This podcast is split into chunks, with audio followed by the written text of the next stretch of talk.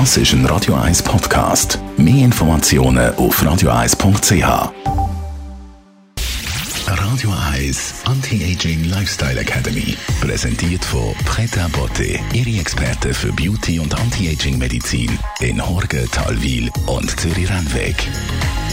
pretabotte.ch Letzte Woche haben wir das Vitamin C angeschaut mit unserer Frau Dr. Caroline Zepter. Und was auch extrem wichtig für das Immunsystem ist, ist das Vitamin D. Eigentlich ein Hormon, Frau Dr. Zepter. Wie wirkt das genau aufs Immunsystem? So eine Immunreaktion auf Viren zum Beispiel ist eine recht komplexe Sache, die in, wie, eine, wie ein Kampf in verschiedenen Stadien abläuft. Und in jedem von diesen Stadien spielt das Vitamin D eine riesige Rolle.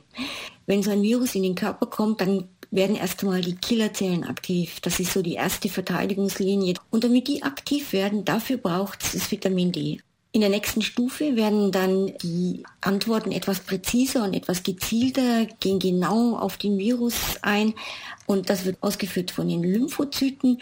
Und auch für diese Zellen ist ganz entscheidend wichtig, ist das Vitamin D da. Nur dann können die miteinander kommunizieren.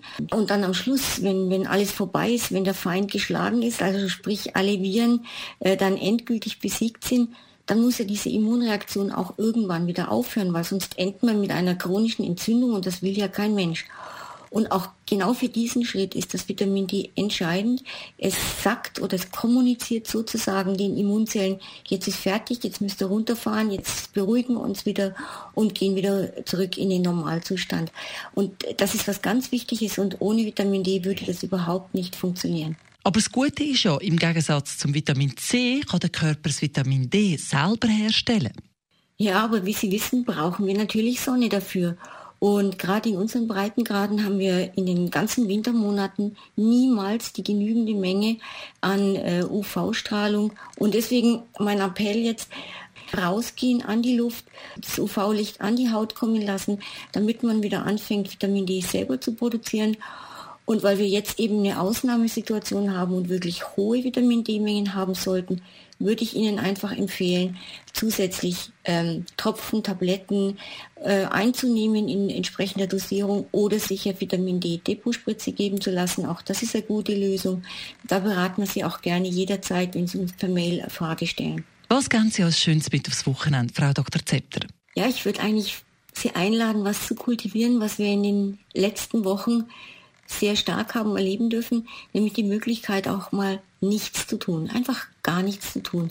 Einfach da sitzen, rausschauen, seinen eigenen Gedanken nachhängen, was Kreatives machen. Es kommt sehr viel Gutes, sehr viel Schönes, sehr viel Neues dabei raus. Probieren Sie es einfach aus. Radio Eyes Anti-Aging Lifestyle Academy.